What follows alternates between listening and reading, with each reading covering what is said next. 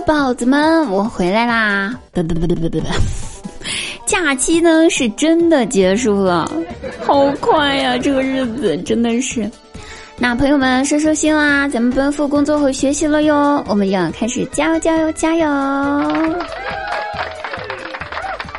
昨天晚上呢，我闺蜜呢神秘兮兮的跑来跟我说说，怎么怎么姐妹姐妹，我有八卦跟你说。那我一听八卦，我就非常激动，我就快快快，什么八卦？快说！我正等着呢，谁知道他赶忙改口就说：“算了，八卦不适合放假的时候说，等假期结束了，上班了我再跟你说吧。我想带薪摸鱼，就这么跟你讲了，我觉得有点亏。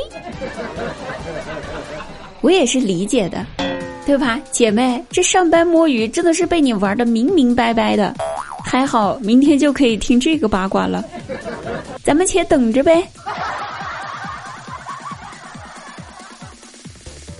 在这个国庆假期呀，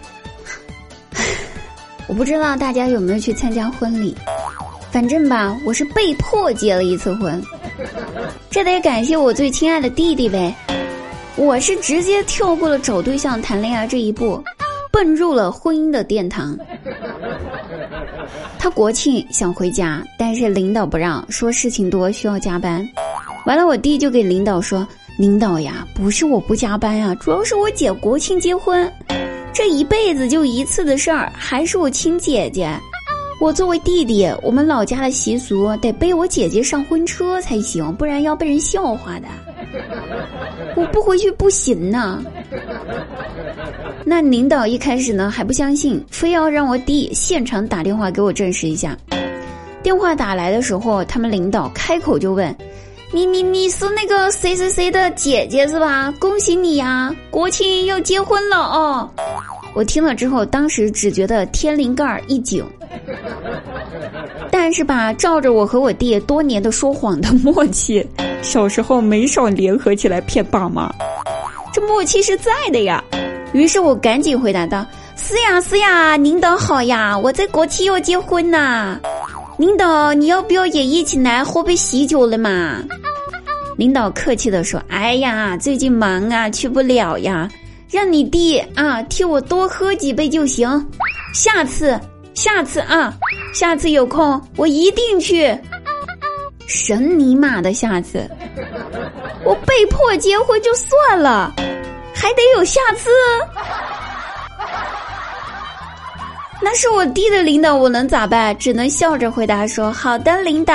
那在这重要的节日，我祝你的烦恼跟你的头发一样越来越少。”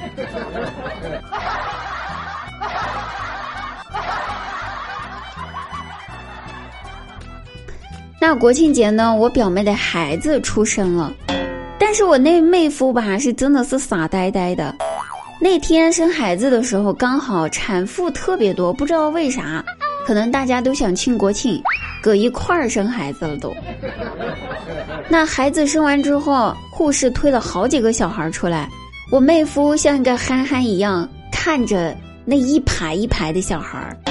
还不等人家护士开口呢，他着急的跟护士说：“护士，护士，就这这这这中间这个孩子好呀，我就要中间这个了。”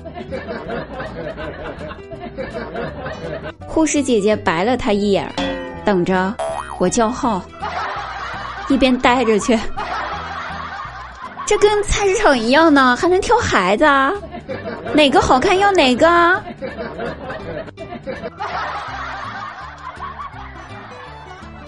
我今天呢，鼓起了勇气，把我拍的落日的视频发给了我喜欢的男孩子看。他收到之后，立马就发到朋友圈，说是他女朋友拍的。我看到后非常生气，反手就把他给删了。明明是我拍的，怎么就成他女朋友了呢？气死我了！这都什么玩意儿啊？好险呐！差点我就要有男朋友了。还好我删好友删得快。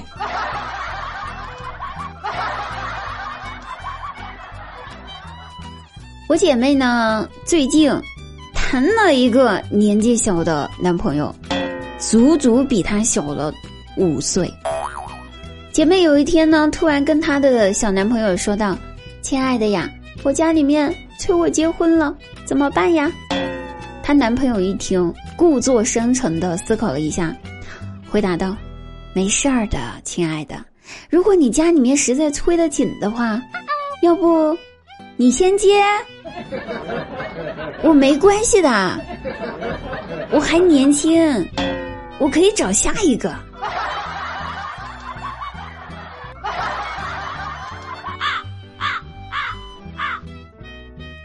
国庆节放假呢，我们这个因为疫情的原因哈，哪儿也不能去，只能在城里面游荡游荡。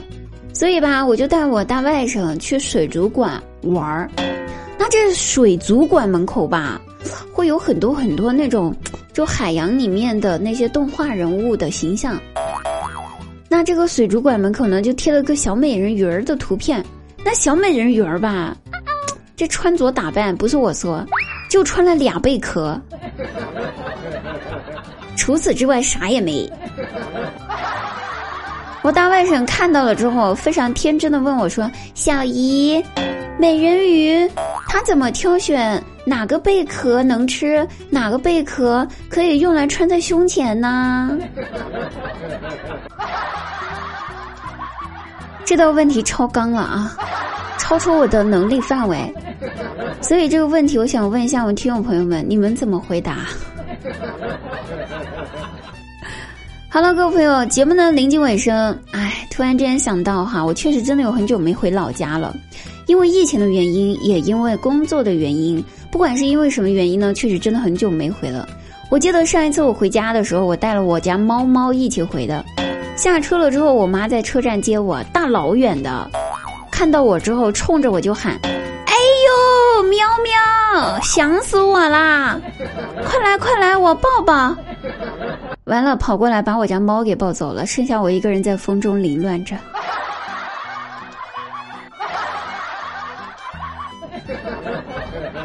好，节目结束。那节假日出游呢，成了大家都想做的事情。大家觉得说节假日在家待着的话，就蹉跎了时光，心里面吧都住着诗，还有远方，总觉得旅行能治愈一下。其实并不是旅行治愈了我们，而是我们在旅行的途中放过了我们自己。所以学会放过自己吧，无论是在旅途中还是在生活中。最后呢，还是祝福各位，祝大家的烦恼跟大家的头发一样越来越少哦。我们下期节目再会，拜拜。